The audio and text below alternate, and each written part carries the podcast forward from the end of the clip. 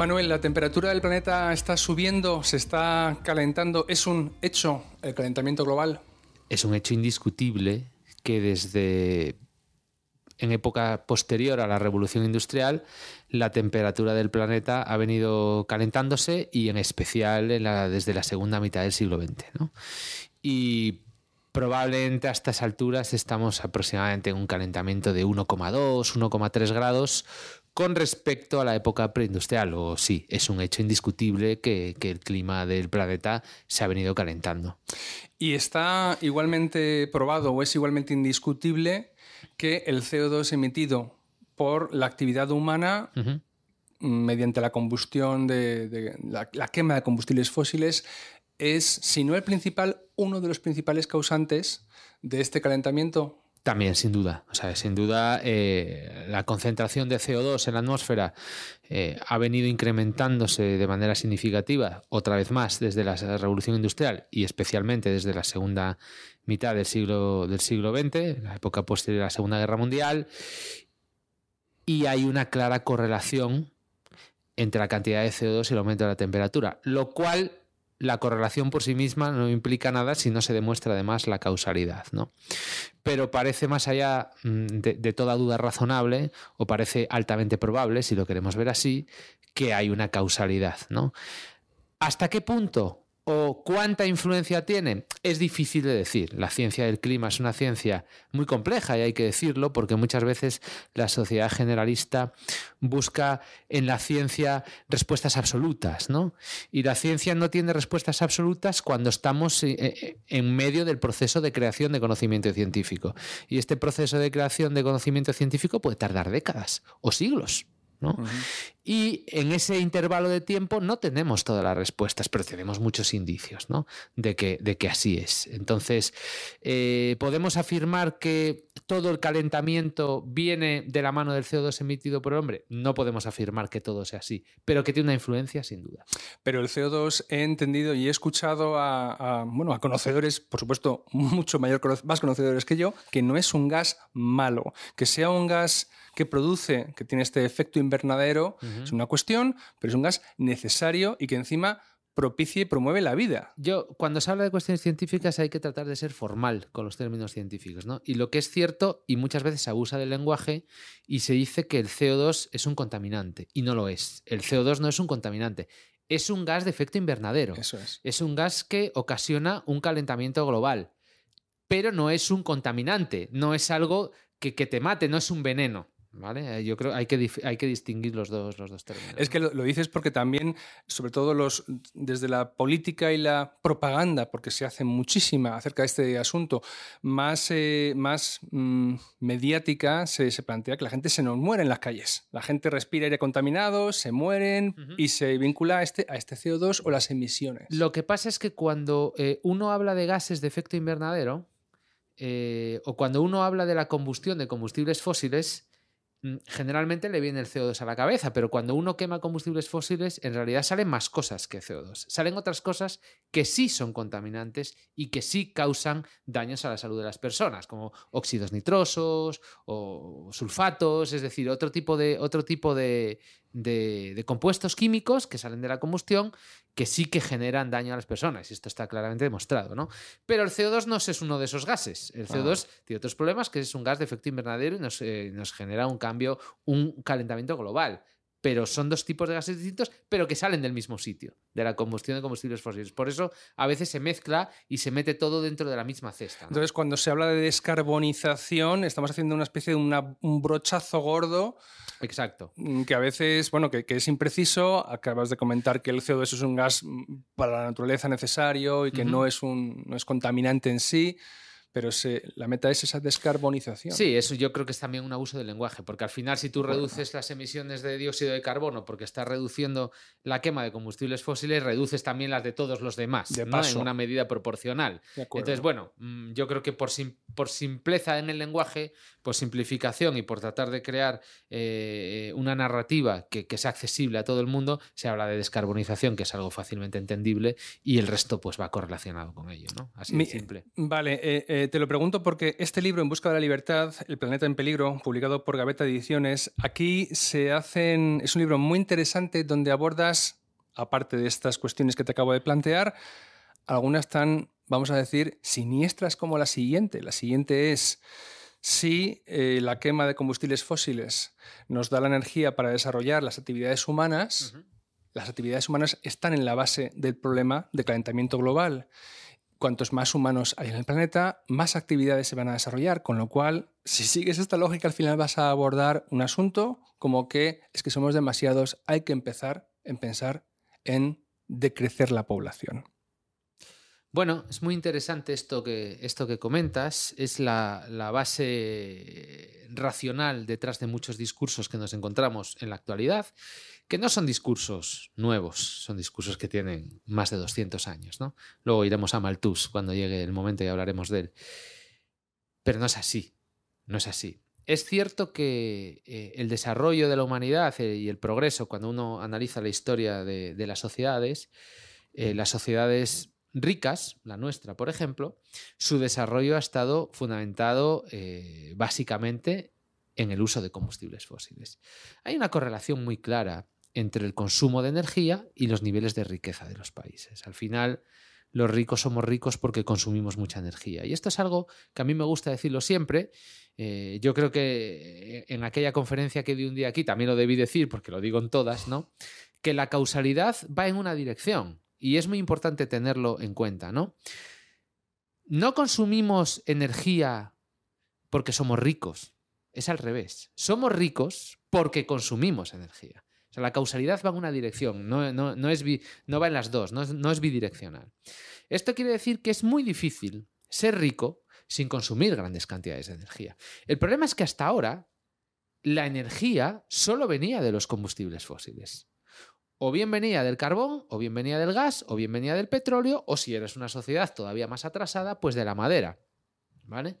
Con la madera hacemos un, un, cambalache, hacemos un truco y nos creemos que el CO2 que emite la madera cuando la quemas es equivalente al CO2 que capturó cuando esa madera estaba. era un árbol, ¿no? Y estaba vivo. Bueno, nos lo podemos creer, yo tengo muchos matices a esta teoría, pero bueno, aceptamos barco así en primera aproximación, ¿no? Pero todas las demás fuentes energéticas, todas las demás fuentes energéticas que la humanidad ha venido usando desde la revolución industrial, incluso ya un poquito antes, pues son combustibles fósiles. Y al final, pues esto tiene unas enormes emisiones. Pero ya estamos viendo, desde hace ya unas décadas, que los países ricos, y luego diré por qué los ricos, están desacoplando su crecimiento económico de las emisiones de CO2. Que no del consumo energético, pero sí de las emisiones. ¿Cómo se hace esto? Pues simplemente mudando a sistemas y a modelos energéticos que sean menos intensivos en carbono.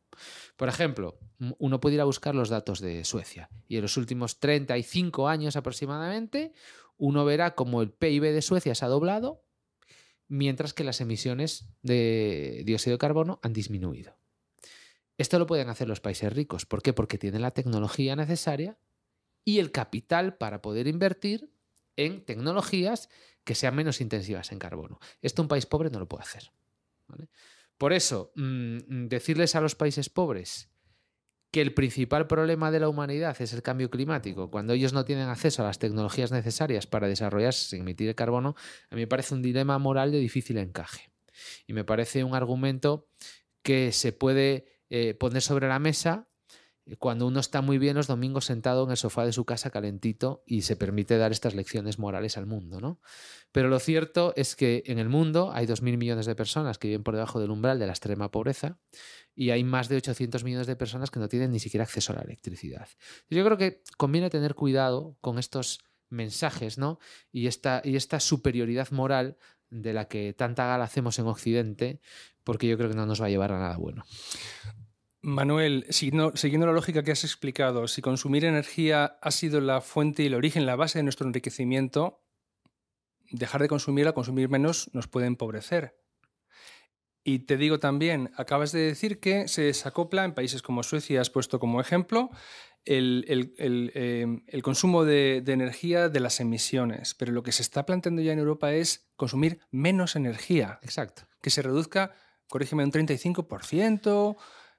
Sí, eh, pero por motivos de eficiencia. Efectivamente, lo que, lo que es que nos, amenaza, nos aboca eso a un empobrecimiento drástico, inevitable. Nos aboca a un empobrecimiento si no conseguimos desarrollar la tecnología necesaria para aumentar la eficiencia. Es decir, si uno cambia las bombillas incandescentes de toda la vida por bombillas LED, uno tiene el mismo servicio, ¿no? Pero consumiendo mucha menos energía. ¿Por qué? Simplemente porque la bombilla es mucho más eficiente. Si tú consigues desarrollar una tecnología que te permita ahorrar energía obteniendo el mismo servicio, no hay ningún problema. Vamos en la buena dirección. El problema es si tú me dices que las bombillas LED no se inventan, sigues con las mismas bombillas incandescentes y me dices tienes que ahorrar un 35. Pues es que eso solo se puede hacer apagando la luz un 35% del tiempo. Entonces nos enfrentamos, como todo en la vida, a un problema tecnológico. Si no somos capaces de desarrollar las tecnologías necesarias que nos permitan hacer un ahorro y una eficiencia energética, pues la única solución a un ahorro es de crecer, es decir, consumir menos. Y de crecer sin haber desarrollado nueva tecnología significa empobrecerse. Gastar menos energía habiendo desarrollado nueva tecnología no tiene por qué significar empobrecerse. Entonces al final estamos en un problema tecnológico. Y pero el problema es que no estamos desarrollando las tecnologías necesarias para eso que nuestros líderes políticos ponen en hojas Excel porque las hojas Excel lo aguantan todo, pero luego hay que ir a la realidad. Claro, y al final, como todo, insisto, es un problema de desarrollo tecnológico para el cual se necesita ahorro, inversión en capital e innovación. No hay otra receta. Te cito, nuestra calidad de vida no es un derecho que nos haya sido otorgado, sino que es el fruto de siglos de trabajo y de crecimiento económico asentado sobre el consumo de grandes cantidades de energía. Es lo que está en juego, nuestra calidad de vida. Desde luego, lo está si ir a un esquema de bajada del consumo energético con la misma tecnología que la que tenemos ahora, es lo que estoy diciendo. Es ir a una, un descenso del consumo energético, es porque desciende la producción industrial, desciende nuestro bienestar, etcétera, etcétera. Al final es una pérdida de calidad de vida y es una pérdida de progreso y es una pérdida de desarrollo. Decir lo contrario es tratar de engañar a la gente. Es llevarnos a la construcción de una narrativa política que es irreal y que nos va a llevar a resultados desastrosos. Por eso yo creo que una de las principales eh, prioridades que deberíamos tener los países occidentales, que somos los que nos lo podemos permitir porque tenemos el dinero para ello, es invertir en desarrollar las tecnologías necesarias para conseguir esto, sin poner en peligro y sin cercenar la capacidad de desarrollo y progreso humanos. ¿no? Cualquier otra cosa es simplemente condenar a mucha gente a la pobreza. Algo, primero, que moralmente es muy discutible y segundo, que esa gente no se va a dejar. No se van a dejar. El libro, em, el libro es una defensa de la libertad eh, como, como, principios creadores de, de, prosperidad, de desarrollo, y hay una pequeña frase que tú dices que sin progreso no hay medio ambiente. Es decir, no son enemigos el progreso del medio ambiente. Al contrario. Es que se tiende a proyectar ese mensaje, que el progreso viene a costa del medio ambiente. Cualquiera que entienda eh, cuál es la dinámica del capitalismo y cualquiera que entienda cuáles son las dinámicas de los mercados y se haya aproximado a ellos desde una visión eh, pragmática y una visión no visceral, llamémoslo así, entenderá que el libre mercado se basa en ofrecer a las personas en intercambios libres aquello que las personas quieren.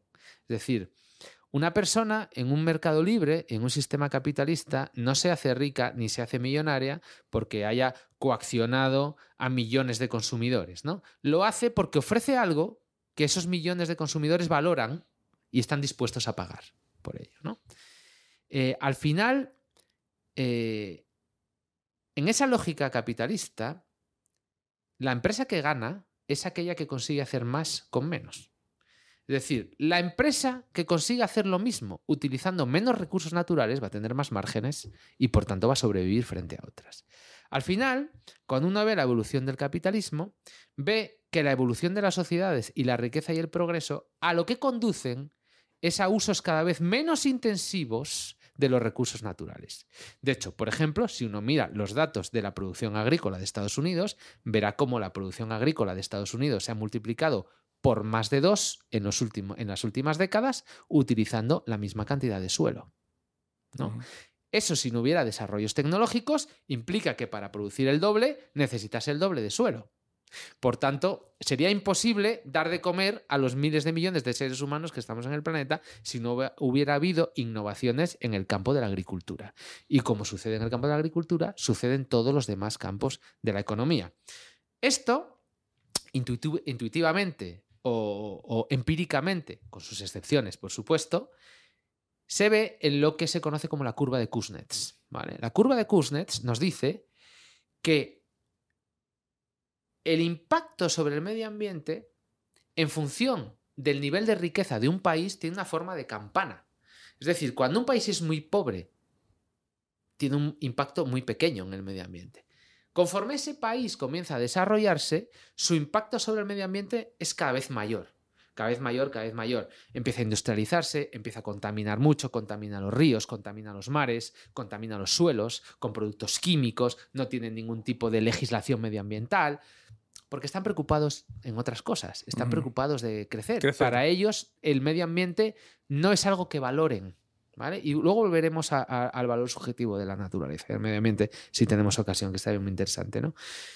Pero llega un momento en que el nivel de desarrollo es tan alto que ya el medio ambiente empieza a ser un recurso, un recurso de mucho valor para esa población. Y es esa misma población la que empieza a demandar un uso más racional de los recursos naturales y un respeto mayor por el medio ambiente. Al final, cuando uno alcanza un nivel determinado de riqueza y ya deja de preocuparse por los valores primarios, ¿no? Por dónde comer, dónde dormir y qué vestir, empieza a demandar otro tipo de cosas. Entonces ya, cuando uno tiene un nivel determinado de riqueza, ya no quiere vivir al lado de un río contaminado, no quiere vivir en una playa llena de aceite y de gasoil, no quiere vivir en un sitio donde no hay bosques porque se han talado todos, ¿no? Entonces llega un momento en el nivel de desarrollo que alcanza un máximo, el impacto sobre el medio ambiente y empieza a caer. Y eso lo hemos visto en, en el desarrollo de todos los países ricos, ¿no? Entonces, al final el desarrollo es la mejor receta para redisminuir el impacto sobre, sobre el medio ambiente. Igual que el desarrollo es la mejor receta para disminuir la natalidad. Y lo estamos viendo, ¿no? En todos los países, los países ricos, con los grandes problemas de, natalidad, que también es un tema muy interesante al que, podemos, al que podemos volver luego. Y de hecho, yo lo explico detalladamente en el libro y sobre todo doy la bibliografía para el que quiera profundizar más. Los mayores daños al medio ambiente que conocemos y a las personas por temas medioambientales y por temas de contaminación son en las repúblicas soviéticas y en la antigua Unión Soviética. Cuando cayó el muro, fuimos conscientes en Occidente de las catástrofes medioambientales que hay allí. Yo allí relato varias, pero desde el accidente de Chernóbil, para empezar, hasta casi desecar el mar de Aral, todas todas las tragedias medioambientales que había en el antiguo telón de acero, precisamente porque al no seguir una lógica de mercado, una lógica capitalista y una lógica de la búsqueda de los beneficios, no se hacía un uso eficiente de los recursos naturales. Y para producir una tonelada de acero en la Unión Soviética se gastaba el doble de energía que para producir la misma cantidad de acero en Japón, por ejemplo. Y el doble de energía implica el doble de impacto en el medio ambiente, así de simple. Varias veces en lo que llevamos de conversación has aludido a los países, vamos a decir, menos desarrollados o en vías de desarrollo o comparativamente pobres. Tú y yo somos privilegiados del planeta por estar donde estamos y tenemos que tomar conciencia de que Occidente o el Occidente capitalista las personas que viven como tú y yo vivimos somos un porcentaje muy pequeño de este planeta. Muy pequeño. El resto están aspirando para a llegar a ello. Y es así, no es ninguna exageración y esa aspiración además es legítima. Pero, escuchando lo que tú has planteado, ellos, se espera que... ¿Qué se espera de ellos? ¿Que asuman el coste de no desarrollarse? Yo creo que hay, corrientes de pensamiento que sí. Si el planeta se está calentando, que tú y yo Estados Unidos y Europa se tome esto muy en serio es una mínima fracción y lo sabemos porque tú hablas de ello, escribes sobre ello tú y colegas tuyos. Si, si todo sale bien, esto va a ser una gota en un océano, porque el océano lo marcan todos los demás que aspiran y tienen derecho a desarrollarse, como lo hicimos nosotros usando los mismos recursos que proporciona el planeta. ¿Qué estamos planteando? ¿Condenarles a la pobreza? Es que es, una pregunta muy interesante esta que haces porque podemos hacer el paralelismo con cualquier política eh, de igualdad. ¿No? Los que plantean las políticas de igualdad, al final, eh, por, muy bonitas que queden en un papel, la, la, experiencia real cuando uno las implanta en la sociedad eh, se traducen en que la igualdad consiste en igualar por abajo no por arriba, ¿no? Entonces, al final, como escribía mi, mi, compañero Alfredo, ¿no? operador nuclear, en su último libro, Geoestrategia de la Bombilla, dice, este, este tema del cambio climático es un tema en el que no nos podemos permitir dejar a nadie atrás. Esto de no dejar a nadie atrás, que es, una frase muy manida ahora, ¿no? Pues de, la narrativa política, que ha adoptado incluso ya eh, la Unión Europea con el Fit for 55, ¿no? Que ya dice el objetivo es no dejar a nadie atrás, y el Net Zero 2050 en este caso es, real. No, podemos permitirnos dejar a nadie atrás porque al final las emisiones de CO2 de España no son ni el 1% de todas las del mundo. Es decir, si mañana España inventara una tecnología mm, mágica que nos permitiera eh, consumir ingentes cantidades de energía emitiendo cero CO2, el mundo no lo iba ni a notar. Y si lo hiciera toda la Unión Europea, son el 7% de las emisiones de todo el mundo. No lo iba apenas a notar el mundo. Es decir, no podemos desarrollarnos nosotros dejando a los pobres atrás, porque el problema de las emisiones es un problema global y si ellos siguen emitiendo, por mucho que nosotros no emitamos, el problema lo vamos a tener igual, ¿no? Y no podemos permitirnos no hacerlo, ¿no? Entonces, al final, claro, eh, o bien ellos desarrollan las tecnologías o se desarrollan hasta ser ricos como nosotros y entonces emiten menos, porque adopten tecnologías que son más caras pero emiten menos CO2, o nosotros dejamos de emitir, es decir, nosotros dejamos de crecer para ir poniéndonos a su nivel. Es un poco un paralelismo ¿no? entre el debate de la igualdad. Yo creo que no nos lleva a ningún sitio. Yo creo que no hay ninguna persona en este mundo, en este planeta, a que tú le digas, oiga, ¿usted está dispuesto a decrecer por el, por el clima? Todos van a decir no. Y de hecho, hay una encuesta que hizo Associated Press hace unos meses en Estados Unidos y decía, oiga, ¿usted está, muy está preocupado por el cambio climático? Mucho. O sea, la respuesta mayoritaria era mucho, ¿no? Y decía, ¿y usted cuánto está dispuesto a poner de su bolsillo? De su bolsillo para solucionar el problema del cambio climático. No salía más de 15 dólares al año de media. O sea, la gente no está dispuesta a pagar por esto, porque yo creo que en realidad no se lo creen. Porque si se lo creyeran, estarían dispuestos a pagar. Yo creo que en realidad no se lo creen. Por tanto, tratar de implementar a estas alturas políticas que quieran hacer un cambio en la sociedad, un cambio de paradigma social, yo creo que no van a colar. Es decir, la gente la, sociedad en general no está dispuesta. Pero esa, esa, locomotora de políticas en Europa, la Comisión Europea, por ejemplo, en Estados Unidos su propio gobierno, es está quemando leña, esto es más madera que esto es la guerra. Te cito una entradilla de una noticia publicada en el Confidencial en febrero del 23, o sea, hace dos días.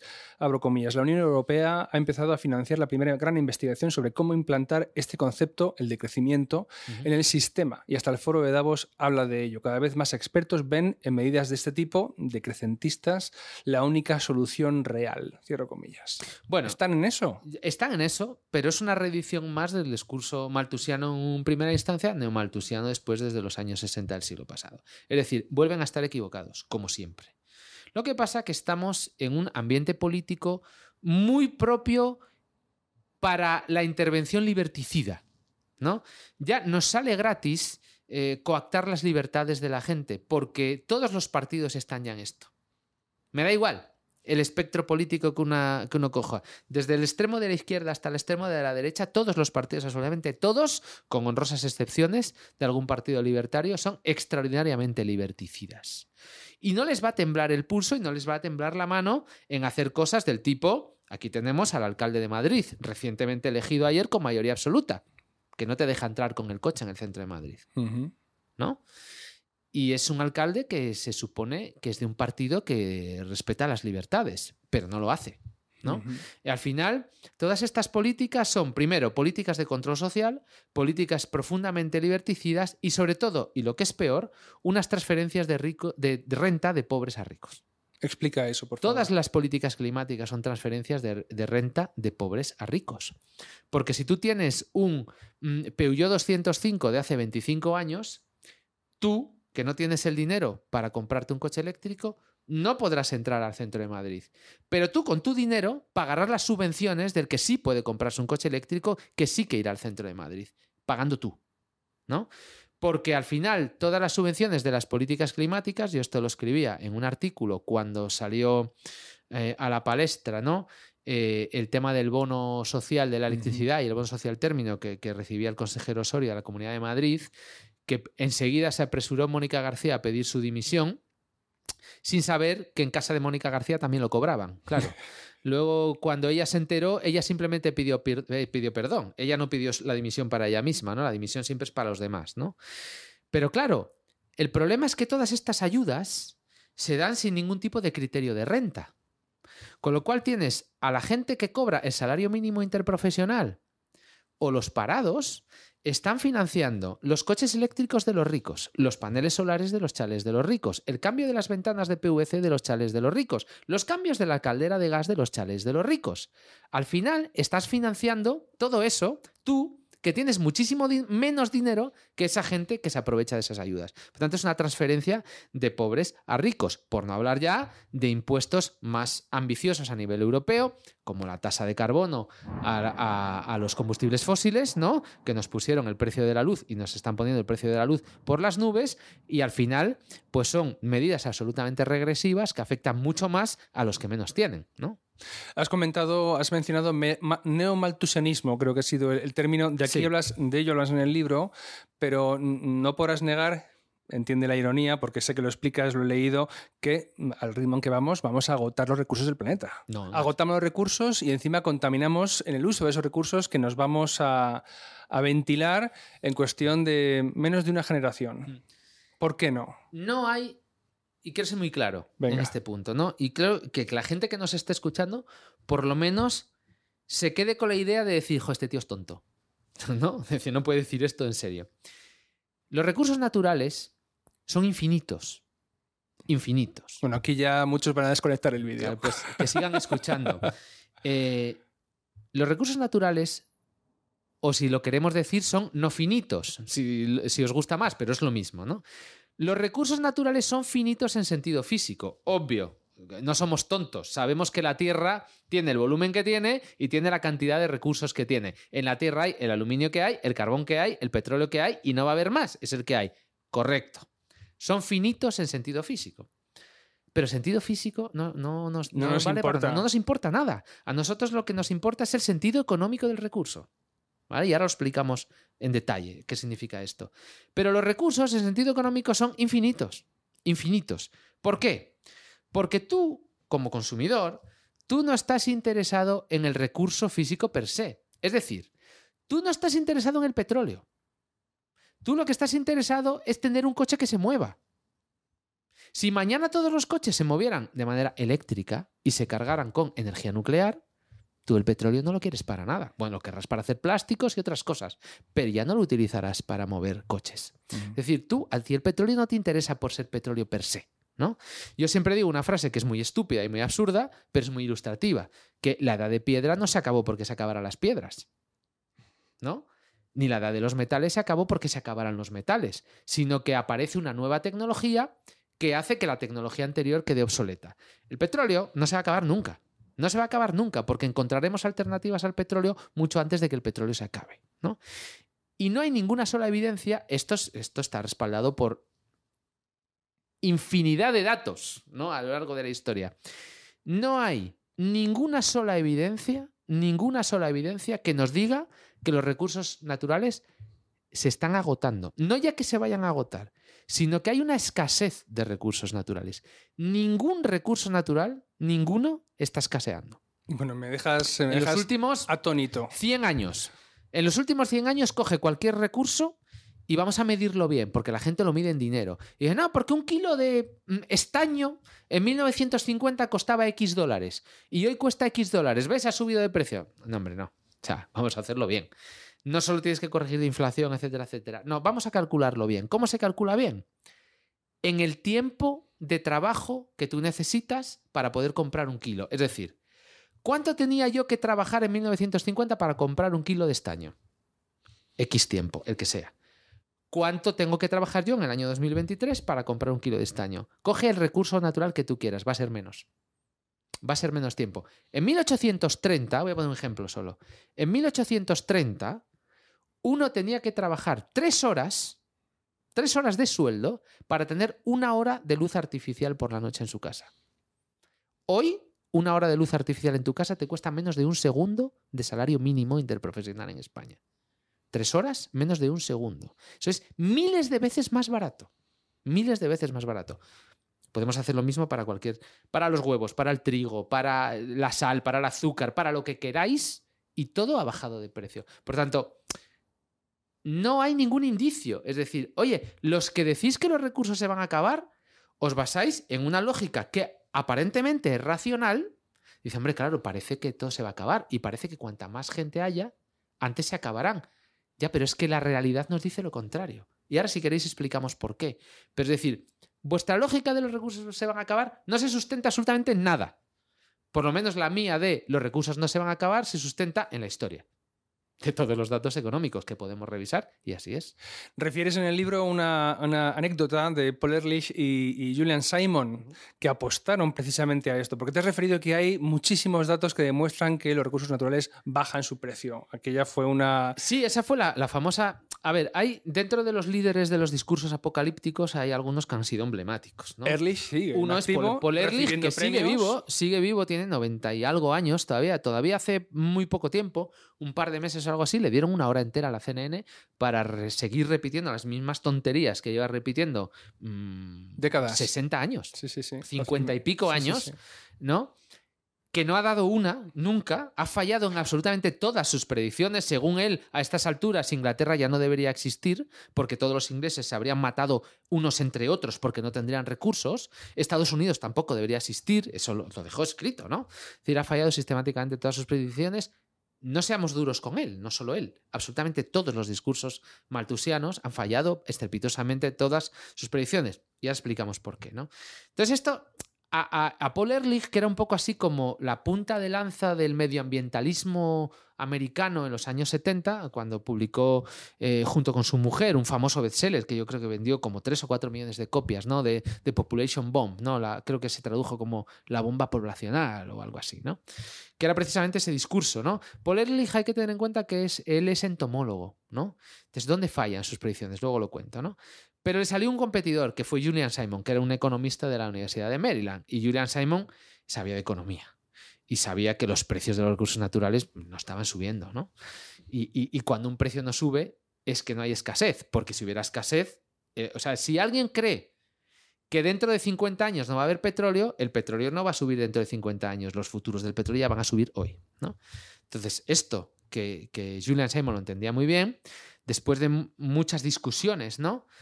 Acordaron hacer una apuesta. Entonces Julian Simon retó a Paul y le dijo, mira, vamos a hacer una cosa. Elige los cinco recursos que tú quieras. Reúnete con tu equipo y pensadlos y elegir cinco recursos naturales, los que queráis. Vamos a apostar, vamos a comprar virtualmente 200 euros de cada uno de ellos. O sea, mil dólares, eran dólares, ¿no? Vamos a esperar 10 años. Y dentro de 10 años vamos a ver qué ha pasado. Vosotros decís que como va a haber escasez, pues los precios van a aumentar. Yo digo que no y los precios van a bajar.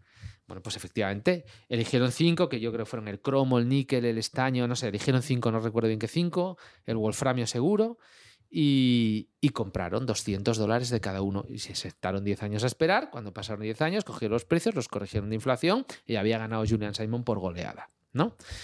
A pesar de la humillación pública de Paul Ehrlich, no os creáis que Paul Ehrlich dejó de decir las sandeces que decía. Siguió y sigue hasta hoy diciendo lo mismo, que los recursos naturales se van a acabar. Hasta tal punto que eh, Julian Simon le volvió a retar a otra apuesta. Dice, bueno, como no te callas, te reto a otra, pero esta vez en vez de mil, diez mil dólares, ¿no? Pero se murió Julian Simon hmm. antes de que pudieran reeditar, reeditar la apuesta, ¿no? ¿Y dónde se confunden? Que aquí yo creo que es lo que a la gente le interesa. Pues Paul Ehrlich era un entomólogo. Entonces, para él, los seres humanos son como insectos. ¿No? Y es cierto que cuando uno coge una población de cualquier mm, animal, que no sea el ser humano, es cierto que un cierto ecosistema pues, puede aguantar, puede soportar un cierto nivel de población de una especie, ¿no? Lo que se llama el límite K en un sistema biológico, por encima del cual esa, esa, especie pues está condenada no a la extinción, pero sí a un ajuste poblacional muy duro. Es decir, el nivel de población tiene que ser acorde a los recursos que hay. Si no hay comida para todos, pues se van a morir muchos individuos. Entonces esto cuando uno lo extrapola directamente a los seres humanos, pues tiene lógica, a priori tiene lógica, pero claro, se confunden en una cosa, que es que el ser humano es un, ser es un animal que piensa, no como el resto. Y el ser humano es un animal que no utiliza los recursos de la naturaleza tal y como los encuentra, sino que es el ser humano es un animal que hace los recursos. Los recursos no son, los recursos se hacen y los hace el ser humano. Por eso Julian Simon dice que el ser humano es el último recurso. ¿Por qué? Eh, a ver, yo he leído el libro y aquí haces también un, alegato de nuevo, eh, enfrentando argumentos a los que plantean que el ser humano es el problema. Julian Simon y tú en el libro planteáis que del ser humano puede venir la solución, con lo cual cuantos más seamos mejor, porque somos el recurso definitivo. Exacto. Es que es que vamos a tener un problema en el futuro, pero no va a ser de recursos, va a ser de seres humanos. Ahora, os explico, ¿no? Es muy interesante este tema que estamos, que estamos tocando, ¿no? El ser humano es el último recurso. Mira, voy a poner un ejemplo. La arena. La arena. La arena lleva aquí, pues, millones de años. En algún momento del pasado, el, ser humano se da cuenta que si esa arena la calienta a cierta temperatura, se funde y puede hacer jarrones con ella. Pero muchos años después se da cuenta que si la funde puede hacer cristal y hace cristales. Pero muchos años después, el otro día, se da cuenta que esa misma arena si la funde puede hacer fibra óptica. El recurso natural es el mismo, la arena que lleva ahí toda la vida. ¿Qué ha cambiado? La tecnología. El uranio lleva 4.500 millones de años en la Tierra. El uranio no sirvió de nada hasta que se inventa la energía nuclear. El petróleo lleva millones de años y el carbón lleva millones de años en la Tierra. No ha servido de nada hasta que el ser humano les da una utilidad. Y eso nos vale para todo. El aluminio, cualquier mineral que hay en la Tierra, ¿de qué vale hasta que el ser humano... ¿Para qué quiere un oso el aluminio? ¿Para qué quiere un león el uranio? Absolutamente para nada, ¿no? El ser humano hace sus propios recursos. Por eso el ser humano es el último recurso. Por eso, cuantas más personas haya en el mundo, una persona viene como decía Julian Simon, llega al mundo con una boca para comer, pero con un cerebro para pensar. ¿Vale? Y aquí está la clave del asunto. ¿En qué se basa el progreso? El progreso dice, ah, en el capitalismo y en la libertad. Correcto. ¿Pero por qué? En la división del trabajo.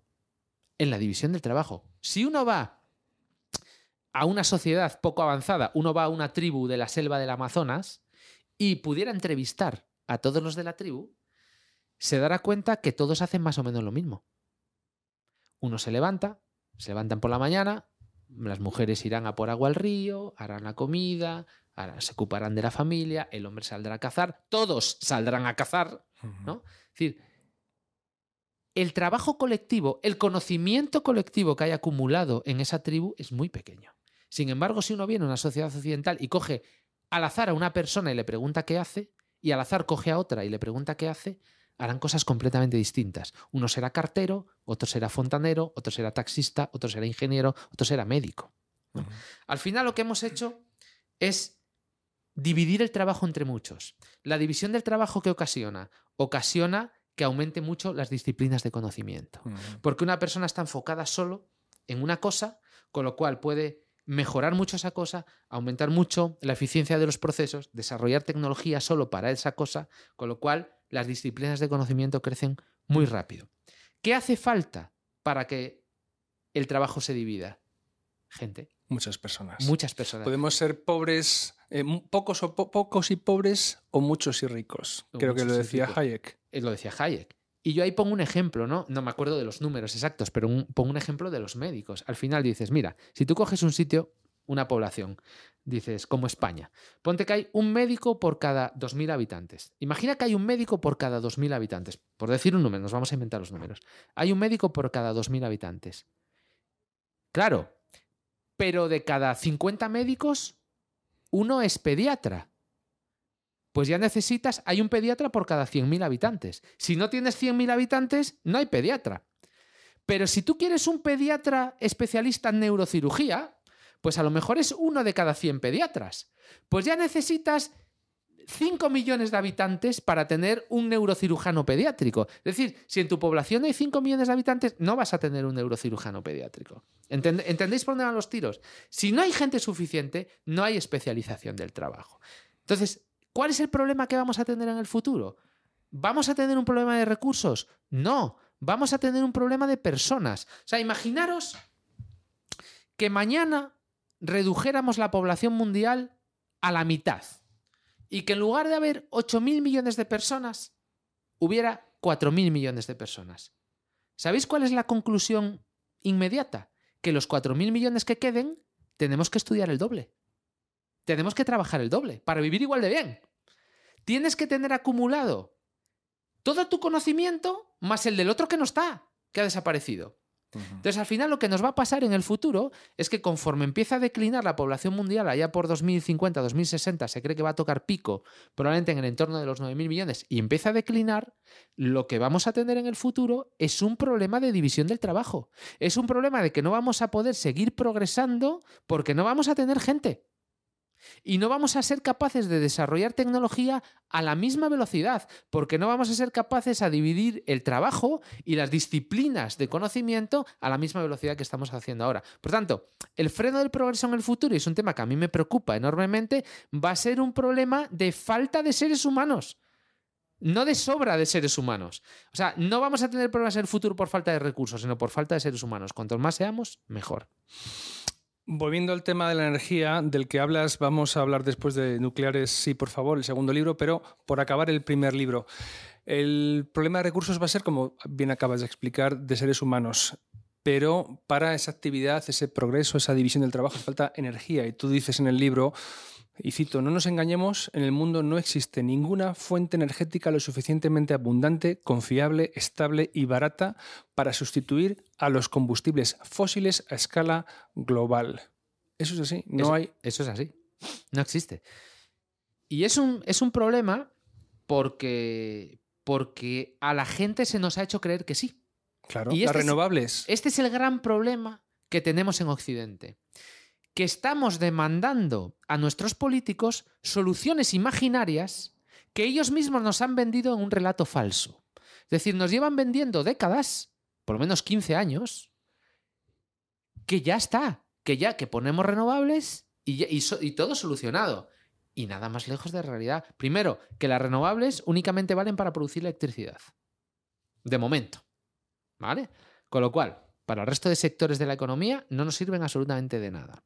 Y segundo, no podemos ser tan ingenuos. O sea, cuando uno va a los datos de la realidad, mira, año 2000, año 2000, hace 22 años, ¿eh? no hace tanto, año 2000, porcentaje de combustibles fósiles en la energía del mundo, 85,6%, 85,5%. O sea, casi todo es combustible fósil. Año 2022, 2021, perdona, los datos son de 2021.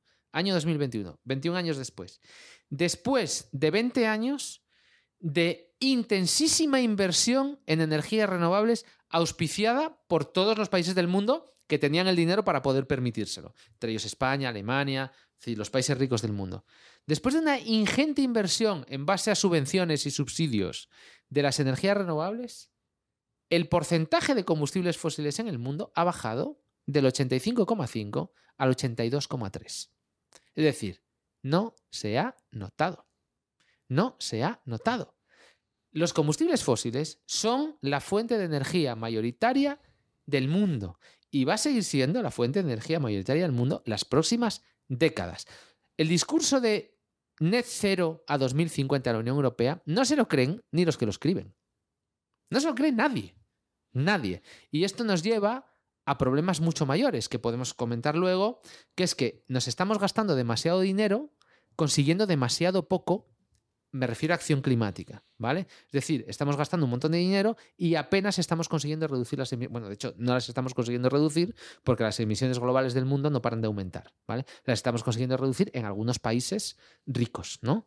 Pero como decía antes, no podemos dejar a nadie atrás. De nada vale que nosotros avancemos si el resto no avanza con nosotros. Entonces al final estamos gastando un montón de dinero del orden de one trillion, o sea, inglés, al año en políticas climáticas y las, y las emisiones no están reduciendo. Y al final lo que estamos haciendo es seguir condenando a los países pobres del mundo a permanecer pobres durante décadas. De las dos estrategias que, de las que hablas en el libro, en En Busca de la Libertad y luego también en Nucleares y, por favor, la mitigación del, del problema de emisión de CO2 o la adaptación frente al problema, en Occidente hemos elegido la primera, que acabas de plantear tú que es un tiro en el pie, que no se lo, no se van a creer ni ellos. Eso de decir, de la noche a la mañana echamos el cierre, decrecemos el uso, reducimos el uso de energía un 30%, eso ya hemos explicado que nos conduce. Sin embargo, vamos por ahí. En lugar de adaptarse. Y aquí es donde entra, por ejemplo, la energía nuclear. Ya contamos con una energía limpia que no emite CO2 si es que ese es el problema, mm. de lo cual todo es aquí en abundancia. Abundante, segura y barata, pero no se quiere ni oír hablar de ella, por lo menos en España. Bueno, es que eh, decías, ¿no? En los países ricos hemos decidido eh, apostar todo a la mitigación. ¿Por qué? Porque nosotros ya estamos adaptados. Más o menos.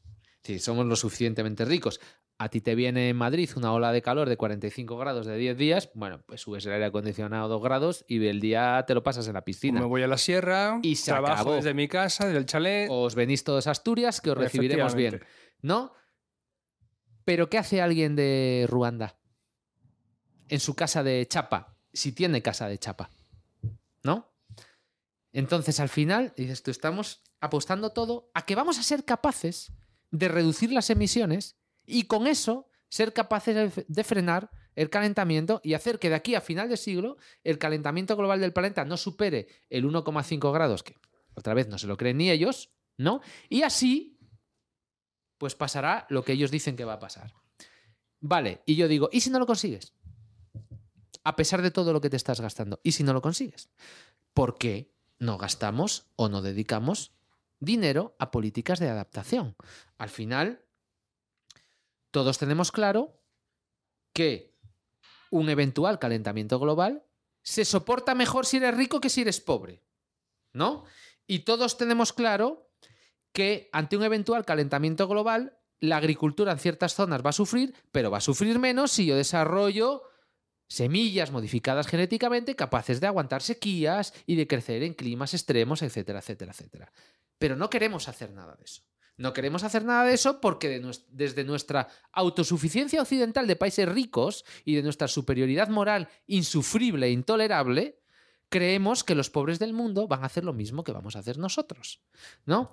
Y cuando uno analiza mm, el impacto económico del cambio global, y no hace falta irse a ninguna fuente judeo-masónica extraña, uno se va al propio IPCC y mira los análisis económicos. Lo que pasa es que yo creo que no se los mira nadie, ¿no? Y cuando uno mira los análisis económicos, ve bueno, que el mundo se ha calentado ya 1,2, 1,3 grados y de, y de, momento no está nada claro si el impacto es negativo o positivo. Parece que positivo, de momento. Y está muy claro que a futuro el impacto del cambio climático en la economía va a ser negativo. Va a ser negativo. ¿Vale? Pero todo el dinero que te estás gastando ahora para intentar frenar ese impacto negativo económico en el futuro que no vas a conseguir evitar, y aquí está el matiz, te está impidiendo que los países pobres del mundo se desarrollen y entonces sean capaces de aguantar mucho mejor las consecuencias de ese cambio climático que tú no vas a ser capaz de evitar. Sin embargo, estamos todos en este lado de la política y no en aquel. Y no tienes nada más que ver cuando un huracán pasa por Haití y lo arrasa y el mismo huracán pasa por Estados Unidos y no se muere nadie. No se muere nadie. Lo que pasa que te sacan la gráfica, el relato, ¿no? Te sacan la gráfica y te dicen, los huracanes son cada vez más destructivos. Dice, sí, claro, porque el PIB acumulado en la costa de Florida, que no hay más que chales de 2 millones de dólares cada uno, pues claro, sí, en PIB la destrucción es brutal, pero en vidas humanas no se muere nadie. Ahora vete a Haití cuando pasa un huracán, que viven en cabañas. ¿no? Pues es lo que hay que hacer, sacar a Haití de la pobreza y que Haití sea Estados Unidos. Y entonces tendrán muchos menos problemas. Yo hablo con, amigos, digo, eh, lo que estamos haciendo Nos lo podemos permitir porque Europa va a poder comprar el barril de petróleo a cifras muy superiores a la que se vende actualmente, pero Madagascar o Djibouti o Guinea Ecuatorial, no. No, claro que no. Claro que no. Y no pensamos en eso. Hemos visto la gasolina a dos euros, ¿no? Y, y ya está, pues no pasa nada. Hemos visto el mercado mayorista de electricidad a casi mil euros un día. No pasó nada. Hemos tenido el mercado mayorista de electricidad por encima de 150 euros meses. No pasó absolutamente nada. Somos tan extraordinariamente dóciles que los políticos, por eso vuelvo al discurso anterior, ¿no? Los políticos son tan absolutamente liberticidas porque nosotros somos tan absolutamente dóciles que nos dejamos hacer de todo, sin protestar, ¿no? Nos encerraron en nuestras casas meses sin protestar, nos decían ahora mascarilla, ahora sí, ahora no, ahora te la pones, ahora no viajas, ahora sí viajas, ahora vas a trabajar, ahora no, ahora vas aquí, ahora vas allá. Y no protestó nadie. Pero no, ya, no en España, en todo el mundo. En todo el mundo. Somos tan dóciles que hacen con nosotros lo que queramos. O sea que al final harán con nosotros lo que queramos. Lo cual no va a evitar que digamos que lo que están haciendo no es correcto. Y desde luego no es la forma eficiente de gastarse el dinero.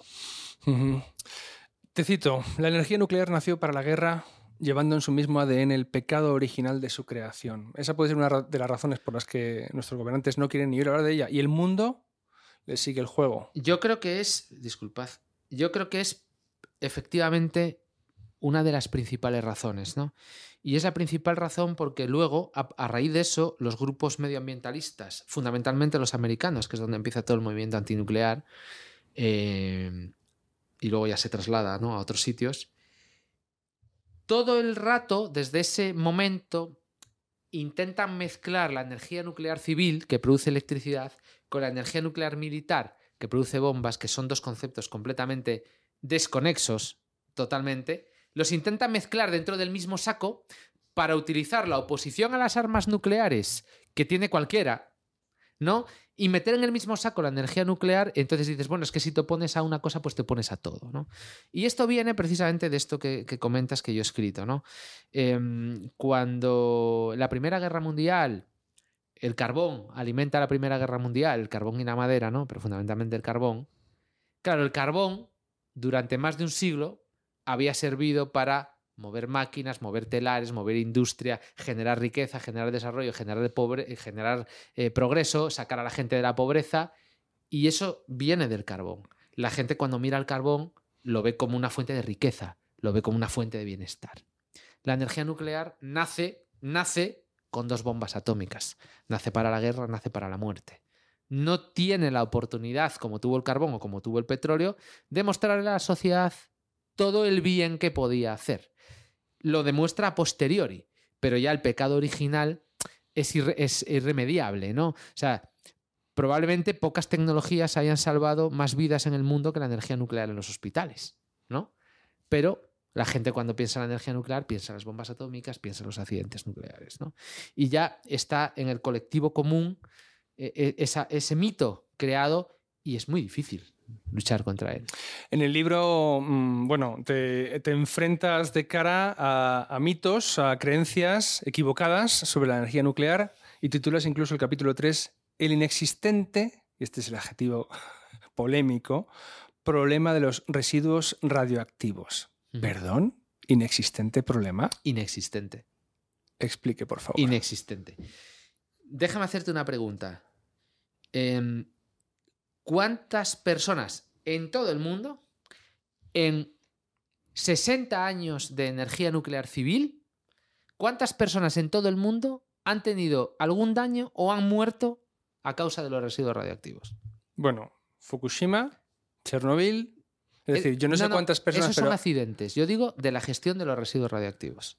No lo sé, pero supongo. A ver, yo he leído el libro, voy a hacer el papel de. Los accidentes hablamos luego, ¿vale? A ver, yo sé que son pocos porque he leído el libro. No, pocos no, ninguno. Bueno, eso es. Entonces dices, vamos a ver, si llevamos 60 años generando residuos radiactivos en las centrales nucleares y los residuos radiactivos no han ocasionado daño alguno a ninguna persona ni al medio ambiente, ni han matado a ninguna persona en 60 años en ningún país con centrales nucleares, ¿Por qué decimos que son peligrosos? O sea, ¿por qué seguimos diciendo que son Bueno, peligrosos? pero se dice porque no es tanto, es cierto, no es un problema presente que ya esté ocasionando víctimas, pero es el legado contaminante que dejamos a nuestros hijos en el planeta. Bien. Los enterramos en un agujero Vale. y que venga mi nieto y toree ese toro. Vale, pero entonces no son peligrosos. Estamos hablando de Para cosa. ellos. Para Esta- ellos Estamos sí. hablando de otra cosa, ¿vale? Bien, vamos a abordar este tema. Primero, los residuos son potencialmente muy peligrosos, porque son una sustancia muy tóxica, que puede generar mucho daño, ¿vale? O sea, es que yo hay que llamar a las cosas por su nombre. Dicen, ah, ¿qué dice que los residuos no son peligrosos? No digo que no son peligrosos, digo que son potencialmente muy peligrosos, son una sustancia muy tóxica, pero es muy tóxica la lejía y todos la tenemos en casa y nadie se la come. ¿no? O sea, al final, ¿dónde está la peligrosidad no peligrosidad? En la gestión. Es decir, ¿tú eres capaz de gestionar los residuos radiactivos correctamente?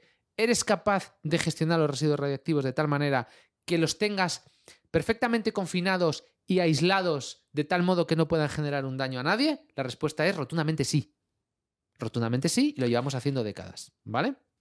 Entonces, ¿los residuos radiactivos son peligrosos?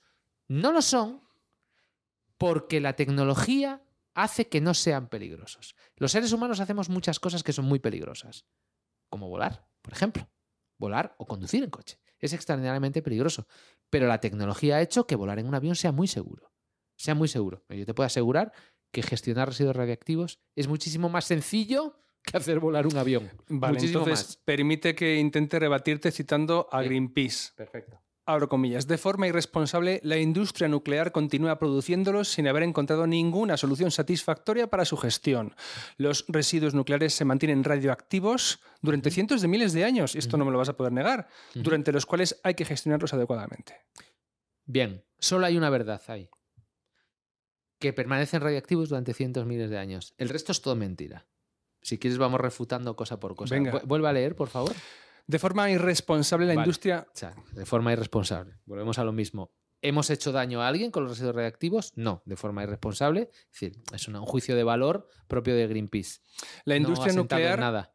Continúa produciéndolos, Sí, eso sí es eso es cierto, sin haber encontrado ninguna solución satisfactoria para su Eso gestión. es falso. Tenemos la solución definitiva a los residuos de media, baja y muy baja y a los de alta actividad. Otra cosa, ya explico cuáles son. Otra cosa es que el ecologismo, patrio en particular y el internacional en general, estén dedicados continuamente a fabricar su propia coartada. ¿Vale? Es decir, al final, ¿por qué se oponen a la energía nuclear? Porque te ayuda a te ayuda a mitigar el cambio climático y se les acaba el chollo del que viven. Por eso se oponen a ella, ¿no? ¿Por qué se oponen a la gestión, a la solución de la gestión de los residuos radiactivos? Es decir, preguntémosle a Greenpeace por qué boicotea el almacén temporal centralizado de residuos de España, que es un mandato del Congreso de los Diputados, que es la solución intermedia a los residuos de alta actividad. ¿Por qué la boicotean? ¿Por qué van a hacer manifestaciones a las localidades que se presentan voluntarias para albergar? ¿Por qué?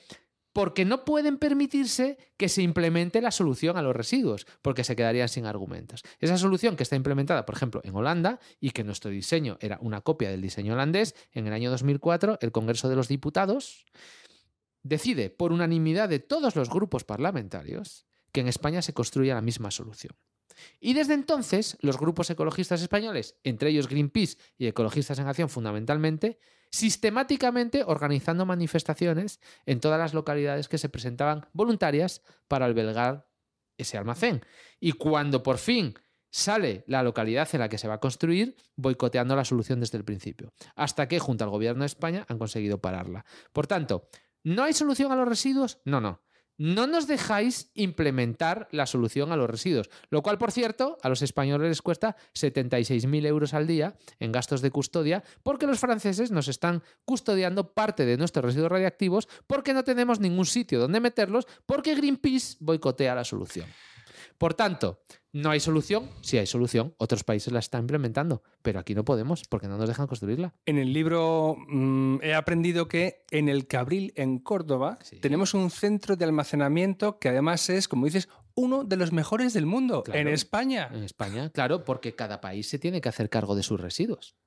Por pero España tiene que hacerse cargo de sus residuos. No lo conocemos. Yo creo que si lo conociéramos, supiéramos que es uno de los mejores del mundo, pues, habría menos argumentos con los que oponerse. Oye, ya lo estamos haciendo, lo hacemos muy bien. Y además está gestionado de manera maravillosa por una empresa pública que se llama Enresa, la Empresa Nacional de Residuos, que os atenderá de manera exquisita si queréis visitar el centro de Cabril que os atenderán y, podréis ir cuando queráis. Y en la página web de Enresa hay información, vídeos y todo lo que queráis de cómo se gestionan los residuos radiactivos de media, baja y muy baja actividad de España, que son los que gestiona el Cabril. Porque el Cabril no gestiona residuos de alta actividad, ni combustible gastado, ni residuos especiales. ¿vale? Gestiona los de media actividad que tienen una vida media más o menos de hasta 30 años. ¿Vale? Y ahí está. Desde hace décadas el centro en el Cabril. Puedes ir a preguntar a cualquiera de los que viven en las inmediaciones si tienen algún problema con el Cabril. Ninguno. Por tanto, insistir en el argumento de que los residuos radiactivos son peligrosos es un discurso de cara a la galería, pero no se sustenta en ningún dato que pueda verificarse con la ciencia. Son simplemente argumentos y discursos y narrativa. Hablemos de estos residuos altamente radioactivos que se almacenan en estos eh, almacenes geológicos profundos. Y te cito, la naturaleza ya hizo el trabajo por nosotros de cara al diseño de un AGP, que es el almacenamiento, geológico, profundo. Explícanos. definitiva, a mí me ha parecido fantástico este capítulo, yo no sabía nada de ello, he aprendido sobre el cobre, la bentonita, el medio kilómetro de roca, es impresionante, pero es que además replica lo que la naturaleza hizo por sí misma. Sí, vamos a explicarlo con cuidado el combustible gastado, la gente cuando habla de residuos cuando habla de los residuos nucleares, habla del combustible gastado. ¿vale? Los residuos de media y baja y tal, la gente que ni siquiera sabe que existen. ¿ves? Tú ni siquiera sabías que existía el cabril. Y como tú, la mayoría de España, ¿no? Para empezar, porque los residuos de media, baja y muy baja actividad no solo se generan en la industria nuclear, se generan en multitud de ámbitos de la economía. Los generan los hospitales. Cuando uno se va a hacer un tratamiento de medicina nuclear, pues a veces genera residuos ¿no? Eh, radioactivos que tienen que ser gestionados. Los generan las universidades para investigación, los genera la industria que utiliza fuentes radiactivas para multitud de usos, de usos industriales. ¿no? Los genera eh, la agricultura cuando hace eh, tratamiento genético de plantas, lo genera cuando uno tiene instalaciones mm, para la esterilización de insectos para acabar con plagas. En, fin, la tecnología nuclear se utiliza en muchos ámbitos de, de la industria. ¿no? Y todo eso genera residuos y se, y se gestionan adecuadamente. Y me alegra que ni siquiera conozcáis que existen, lo cual quiere decir que se gestionan tan impecablemente que nadie se entera. Sin problemas. Lo cual es una buena noticia, ¿no? Y que hacemos el trabajo muy bien, sobre todo en RESA, que como digo, es referencia mundial en la gestión de residuos, ¿no? La gente cuando habla de los residuos nucleares se refiere al combustible gastado, que es el combustible de uranio que yo utilizo para producir electricidad dentro del reactor y cuando ya no puedo extraer más electricidad de él, lo saco y eso para España es un residuo, para otros países no porque lo recicla. Pero nosotros, mm, por política, se decidió en el pasado que España tenía un ciclo abierto y eso quiere decir que yo cojo el combustible, lo utilizo para producir electricidad, lo saco y yo eso ya no lo uso. Y la normativa española escribe que un residuo radiactivo es una sustancia que bla, bla, bla, bla, para la cual no está prevista ningún uso. Pero dices que ya, ya hay usos, ya se recicla. Es decir, hay reactores que utilizan ese combustible gastado. hay otros países que reciclan ese combustible, cogen, eh, por ejemplo, el plutonio que está dentro y vuelven a construir nuevo combustible, combustible MOX, y lo meten en los reactores y lo vuelven a quemar. Nosotros no lo hacemos. No hay planes de enmendar esa normativa, ajustarla, actualizarla a lo que la tecnología ya permite. No, de momento no eso no te evita tener otra serie de residuos, ¿vale? Te, minimizan una parte, seguirías teniendo una parte de residuos importante que hay que gestionar. Y es cierto que hay ciertos residuos radiactivos, ciertos isótopos radiactivos, cuya vida media es de miles de años, ¿vale? Bien, primera cosa que tenemos que decir aquí. El hecho de que algo sea radioactivo lo es porque con el tiempo va decayendo, ¿vale? Y los núcleos van decayendo con el tiempo y decaen emitiendo radiación. Por eso las cosas son radiactivas. Esto quiere decir que cuando tú coges una muestra de material radiactivo, si tú vas mañana, es menos radiactivo. Y si vas pasado, es menos radiactivo. Y si vas pasado. Y llega un momento en que tiene un nivel de radiación igual que el fondo de la naturaleza, porque todo es radiactivo. Este agua es radiactivo, el vaso es radiactivo, la pared es radiactivo, tú eres radiactivo, todo es radiactivo, ¿vale? Llegará un momento en que el nivel de radiación sea tan bajo que sea del nivel del fondo de la naturaleza. ¿Vale? Y eso pasa dependiendo de la naturaleza del núcleo que tengamos, desde milisegundos hasta miles de años, ¿vale? O millones de años, dependiendo del que, del que tengamos. Bien, por tanto, mm, ¿qué es lo que nosotros tenemos que hacer? Mantener aislado del medio ambiente y de las personas esos residuos durante esos miles de años. Y dices, ¿eso es difícil? No, no lo es. ¿Cómo lo hacemos? Lo hacemos en almacenamientos geológicos profundos. ¿Esto qué es? Se buscan emplazamientos que sean geológicamente estables, son unos miles de años, hay sitios que han permanecido geológicamente estables por millones de años en España, sin ir más lejos, matrices graníticas, matrices eh, de arcillas, eh, matrices de sales, por, por ejemplo en Polonia. Es decir, hay muchos sitios donde se pueden hacer. Y consiste en hacer una instalación adecuada donde en unos contenedores especiales que se meten dentro de unos contenedores de cobre, que se elige, ¿por qué se elige el cobre? ¿no? Que, te, hizo, te llamó especialmente la hmm. atención. Porque el cobre, si hubiera un terremoto o algo, el cobre se deforma sin romperse, ¿vale? Se mete el combustible en un contenedor de cobre, se rodea de bentonita, que es, para que la gente se entienda, una especie de arcilla, una especie de plastilina impermeable, que también es capaz de absorber deformaciones del terreno y además es impermeable. Si aquello se nos inundara de agua, el agua no llegaría al combustible. Y además eso está pues a 500 metros de profundidad entre una matriz de granito, ¿vale? Con lo cual nos aseguramos de que nada de esa radiación salga al exterior. Y aquí pasan dos cosas. Primero, ¿cómo estás seguro de que no va a salir nada al exterior? Bueno, primero, por todos los modelos de cálculo que tenemos, que son muy precisos. Y segundo, porque tenemos un análogo natural, que era lo que tú me decías. La naturaleza ya ha hecho esto por nosotros. Porque la naturaleza hemos encontrado en Gabón, está en África, un reactor nuclear natural de hace 2.000 millones de años, 2.500 millones de años, ¿vale? Donde se dieron la, situación especial donde la concentración de uranio natural era tal, de, de tal concentración y con las características determinadas para que ese reactor entrara en reacción en cadena solo, de manera natural, y funcionó durante millones de años, ¿eh? No funcionó tres días, no, funcionó millones de años de manera pulsada, se encendía y se apagaba, se encendía y se apagaba, dependiendo de la cantidad de agua que tuviera, ¿no? Y, claro, podemos ir allí y ver un reactor natural que operó dentro de una matiz granítica durante millones de años y podemos ver cuál ha sido la migración de los residuos radiactivos en millones de años, en millones de años, y vemos que se han movido apenas centímetros dentro de la matiz granítica. Una cosa que ni estaba en cobre, ni estaba en bentonita, ni estaba acondicionada, ni nada. Hmm. ¿Vale? Por tanto, tenemos análogos naturales. Y la otra cosa que me gustaría hacer especial hincapié, la gente dice, no, que lo decía Greenpeace, otra de las mentiras que decía, y tendrán que ser mantenidos durante miles de años. No, señor. Uno se va a lo que nos dice en Resa, que es el que va a gestionar esos residuos, y en Resa nos dice que en el año 2076 España tendrá un AGP construido, en el año 2076 ese AGP se empezará a llenar con los residuos, en el año 2100 ese AGP estará lleno, se clausura y se acabó. Cero costes de aquí en el futuro dejar aquello que vaya decayendo con los miles de años. Si no tiene costes, no hay que vigilar eso durante miles de años, que es lo que la gente se cree. No. Mm. Y de hecho, el coste de la gestión de todos esos residuos es un coste que determina en RESA y el gobierno, y es un coste que se impone a las centrales nucleares, que son las que pagan la gestión de los residuos, y ese coste, incluida la construcción de la GP, cerrar aquello en el año 2100 y olvidarse, la gestión de todos los residuos en España cuesta 8 euros megavatio hora. 8 euros megavatio hora, que es la tasa en RESA. Interesantísimo, de verdad. Yo, yo digo, voy a mirar a la cámara, en el libro lo cuenta con la misma pasión y claridad con que lo cuenta aquí en directo. Es, es una maravilla, tiene esa facilidad para explicar eh, de forma muy amena temas complejos y sofisticados, muy de especialistas. Vamos a enfilar ya el último tramo de la, de la conversación porque hablaremos de la transición energética. Muy bien. Es decir, estamos planteando, estamos embarcados en esa eh, mitigación, en esa reducción del consumo de energía, especialmente de aquel que produce emisiones de CO2 en el mundo rico, Occidente, por resumir, Occidente capitalista. Ya has explicado cómo aquello es un objetivo que no, que no se creen ni ellos, como has dicho tú, pero estamos embarcados en eso, en la utopía, y aquí te cito, de crear un mundo 100% renovable.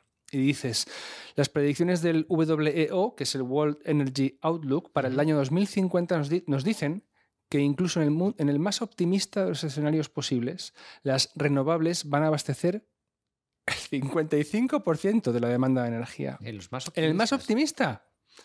Los combustibles fósiles, a los que se quiere, eh, bueno, se quiere erradicar, el 30%. En el escenario más probable, los combustibles fósiles seguirán produciendo casi el 70% de la energía. Es decir, vamos a estar corriendo una maratón en el sitio sin avanzar un solo metro. Y mucho me parece el 50. Es decir, eh, es lo que te decía antes. Si en 22 años de meter dinero como si no hubiera mañana hemos bajado del 85,5 al 82,3, dos puntos, ¿qué me quieres decir? ¿Que en los 27 años que faltan hasta 2050 vas a bajar los 82 puntos que te faltan? ¿Pero quién se lo cree esto? No se lo cree nadie, ¿no? El Excel que lo aguanta todo. Y no puede ser. O sea, mm, mm, mira, de aquí a 2050 puede ser que Europa esté relativamente cerca de tener un sistema eléctrico completamente descarbonizado. Te lo compro. Que hayas mm, electrificado una parte importante del transporte. Te lo compro. ¿Vale? Pero ¿Vas a descarbonizar de aquí a 2050 la industria? ¿Toda la industria? Con Alemania, como tú dices, quemando carbón como si no hubiese un mañana. Te cito, dice, la famosa transición energética alemana ha consistido en prescindir de fuentes que no emiten CO2, como la nuclear, y seguir quemando carbón una década más. Lo de Alemania es probablemente eh, una de las cosas más obscenas que se puede hacer en política energética mundial. Alemania, que ha cerrado sus centrales nucleares que no emiten CO2 y que producían el 25% de la electricidad de Alemania en el año 2010, antes de Fukushima, el 25%, las ha cerrado todas para seguir quemando carbón y para, ahora, como nos ha dicho el gobierno alemán, construir 20 gigavatios de gas nuevos en el año 2023, empezando. De gas que emite De gas, de gas, que es el que ha producido la crisis energética que hemos vivido en el último año y medio ha sido el gas. Y Alemania apostando por el carbón y por el gas mientras cierra centrales nucleares, que es lo mismo que hace el gobierno español, apostar por el gas mientras cierra centrales nucleares. Por tanto, estamos en una política absolutamente irracional. En una política absolutamente irracional para los objetivos que queremos cumplir. Es decir, al final, si tú me pretendes convencer a mí de que estamos en una emergencia climática, y pretendes convencerme de que para luchar contra la emergencia climática lo correcto es cerrar centrales nucleares y dejar abiertas todas las centrales de gas, mire, o sea, vaya a asustar carajo. Esto no se lo cree absolutamente nadie. Está, aquí estamos en otra cosa. Y en la otra cosa en la que estamos es en la de las políticas de decrecimiento. Pero, es en lo que estamos. Pero esto que es, a ver, vamos a ver, yo, yo acabo los libros, acabo el segundo y tengo aquí apuntado esto que es idiocia o es una, una, batalla geoestratégica. De alguna manera, las élites poderosas de Occidente han comprado unas teorías que ponen a su región del mundo en desventaja frente a otros países que sabemos quiénes son, que están haciendo justo lo contrario y por tanto enriqueciéndose, produciendo y ganando una posición dominante en este tablero del mundo. Estamos es la implementación de una agenda ideológica. Es las corrientes neomaltusianas de los años 60 del siglo pasado que han llegado a los gobiernos. Y como hacen las políticas y construyen las narrativas, construyen los relatos, es lo que nos toca sufrir. Pero es eh, la consumación de una agenda ideológica de decrecimiento, de una agenda ideológica profundamente antihumanista y de una agenda ideológica que lo que persigue es frenar el desarrollo, frenar el progreso porque realmente consideran que los seres humanos somos un virus para el planeta. Y ese relato ha llegado a las instituciones. Y es lo que nos toca vivir en Europa si no hacemos algo para cambiarlo. Hace un par de años entrevisté a un, gestor, Narciso Benítez, eh, y fuera de la entrevista hablamos de esos temas. Y él me decía, yo creo que ya está, le quedan, está dando sus últimos coletazos. Él decía, todas estas políticas de, de crecimiento, decía, porque la gente ya está empezando a saber lo que le cuesta en el bolsillo, iban a empezar a votar a partidos que lleven en sus programas justo lo contrario. Bueno, ¿cómo lo ves? lo veo. Porque parece ser que es la única, la única vía de salida del ciudadano para defenderse frente a todo esto. Votar a cualquier partido que diga yo voy a frenar o ralentizar esta locura que está desindustrializando los países, abocando a la pobreza, por no decir ya lo que le va a pasar a los menos desarrollados. Era un poco lo que decía antes cuando comentaba la encuesta de Associated Press, que la gente dice estar muy preocupada por el cambio climático, pero no está dispuesta a pagar absolutamente nada. No nos olvidemos que son los chalecos amarillos en Francia. Son una, propuesta, una protesta colectiva, espontánea, espontánea para nada. De aquella manera. Pero son una, una protesta colectiva de la sociedad francesa contra un impuesto a los combustibles fósiles, concretamente a los combustibles de los, mm, del transporte, para luchar contra el cambio climático. Y se te para un país. Y casi hacen dimitir a un primer ministro en Francia. Y son gente que no está dispuesta a tragar, que no está dispuesta a pagar las políticas climáticas. A pesar de que digan que están muy preocupados por el clima, que probablemente genuinamente lo estén, pero no están dispuestos a pagar. Cuando llegue la hora de la verdad, no estarán dispuestos a pagar. Y ya estamos viendo, bueno, yo creo que toda la burbuja de la financiación de las energías renovables en España a partir del año 2004 hasta que se explotó, el año 2013 aproximadamente, pues nos pilló desprevenido. Nos pilló desprevenidos. O sea, los más de 100.000 millones de primas al régimen especial cogeneración de residuos con los 30.000 millones de déficit de tarifa, que casi sumaron 140.000 millones, ¿no? Que todavía estamos pagando, pues nos pilló desprevenidos. Pero yo creo que otra no cuela como esa. Otra no cuela como esa, ¿no? Entonces, bueno, el impuesto del CO2 que nos, que nos hemos autoimpuesto en Europa, pues es una más de estas pero ya hay muchas voces críticas contra el impuesto del CO2. Entonces, bueno, ya hay muchas corrientes de pensamiento que ya son muy críticas contra, este hacer, ¿no? Y estas políticas que al final pueden tener muy buena intención, pero todos los que hemos dedicado un tiempo a estudiar la historia del pensamiento económico sabemos que lo que importan no son las intenciones de las políticas y de las leyes, lo que importan son los incentivos, los incentivos que generan. Y los incentivos que están generando no son los correctos. Y tú planteas en este libro que la nuclear puede darnos esa solución. Bueno, seguir creciendo con una energía potente, barata, abundante, segura y a una emisión. Bueno, es que no emite CO2. Más, que, más que plantear que sea una. En, en, temas de transición energética no hay soluciones mágicas. Si no va a haber una tecnología que digas, vamos a instalar esto y se van a solucionar todos nuestros problemas. No ha pasado nunca la historia. Es muy difícil que pase, ¿no? Yo lo que digo es que la energía nuclear es una herramienta más de todas las que tenemos para transitar hacia unas economías más bajas en carbono. Pero especialmente buena, entiendo. Es decir, de las, de las que existen, es, especialmente es la que marca más casillitas con la palomita verde. Es correcto. Por eso la Unión Europea no ha tenido más remedio, a muy a su pesar, de meterla dentro de la taxonomía verde porque no tenía más remedio, porque es como dices tú, es la que más checks marca cuando uno va a ver las cosas buenas de las energías, ¿no? Claro. yo creo que no vamos a tener tiempo para entrar en eso, pero bueno, cualquiera lo puede leer en el libro, ¿no? Que ahí lo, describo muy, muy en detalle, ¿no? Y sobre todo cómo fue el proceso de la taxonomía verde y la vergüenza de nuestros líderes políticos europeos, ¿no? Ahí lo, relato, lo relato muy en detalle. Como digo, no hay soluciones mágicas, pero es una herramienta que tienes. Entonces, ¿por qué prescindir? La pregunta es, ¿por qué prescindir de ella? ¿No? Entonces, lo primero que hay que desmontar son los discursos que dicen, no, es que prescindimos de ella porque, oye, que hemos tenido que aguantar al presidente del gobierno de España salir a la tribuna de oradores del Congreso de los Diputados y decir que las centrales nucleares españolas no son seguras. Que hemos tenido que aguantar eso. Entonces, mire, yo creo que lo que hay que poner son los números encima de la mesa.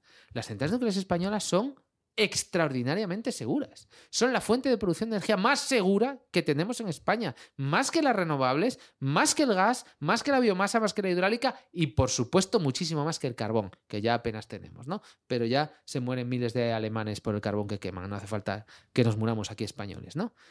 Pero no se pueden tolerar ese tipo de discursos, porque lo único que hacen es enfangar las soluciones técnicas reales que tú puedas poner para ayudar. Y al final dices tú, yo tengo una tecnología que me produce el 20% de la electricidad de España. El 20%, ¿eh? O sea, una de cada cinco bombillas en España se encienden gracias a energía nuclear. Y me estás diciendo que lo que hay que hacer para combatir el cambio climático es cerrarlas y dejar abierto el gas. ¿Me lo estás diciendo en serio? y pretendes que yo me tome en serio esa política. Es una herramienta más, pero ya la tienes. ¿Por qué prescindir de ella? ¿Por cabezonería? ¿Por motivos ideológicos? ¿Por cumplir una agenda política? Yo no juego a eso. Me vais a perdonar, pero yo no juego a eso. Manuel, enhorabuena por eh, la publicación en Deusto del libro sobre nucleares y en la gaveta del libro En Busca de la Libertad. Eh, además, que se han, se han sucedido en muy poco tiempo, en un año más. En un año y pico, y son dos libros muy amenos, muy instructivos y es un poco esto de que el antídoto contra la ignorancia y el dejarse manipular es el conocimiento y la información veraz, bien explicada y estos libros lo, vamos, sirven el propósito magistralmente. Yo lo que creo es que mm, si sirven para que la gente por lo menos mm, mm, tenga otro punto de vista ¿no? y, y, consigamos escapar de ese discurso único que lleva tantas décadas establecido en contra de la energía nuclear, igual que en contra del libre mercado y de la libertad, ¿no? que, es, que es el otro libro. Pero simplemente para que alguien diga, bueno, voy, a ver qué, me cuentan aquí, ¿no? A ver qué hay de verdad. Y, y, oye, yo reto a cualquiera a que los datos que yo pongo en cualquiera de los libros me los refute. Yo estaré encantado de sentarme con quien quiera y, discutamos sobre, sobre ideas, ¿no? Que yo creo que, nos, hace, nos hace buena falta de, sobre todo, huir de los discursos vacíos que se construyen sobre relatos que no se asientan absolutamente en nada.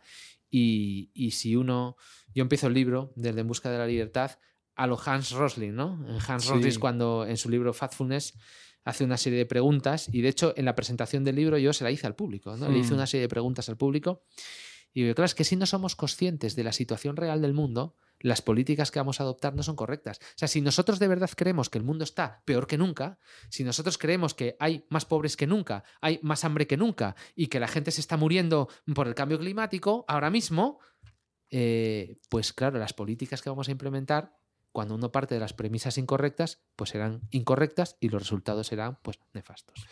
Gracias por venir de nuevo a Value School. Ya es la segunda vez que estuviste. Remito a los oyentes, espectadores, mirad el vídeo de Manuel explicando la tarifa de la luz, la factura eléctrica hace un par de años de una clase magistral aquí en Value School en directo. Hoy tenemos en exclusiva el podcast sin público para hablar de sus libros. Ha sido un placer lo es siempre, porque de verdad que es un lujo contar contigo, Manuel. Muchísimas gracias y oye, cuando queráis, aquí me tenéis. Esta es tu casa. Hasta pronto. Bye.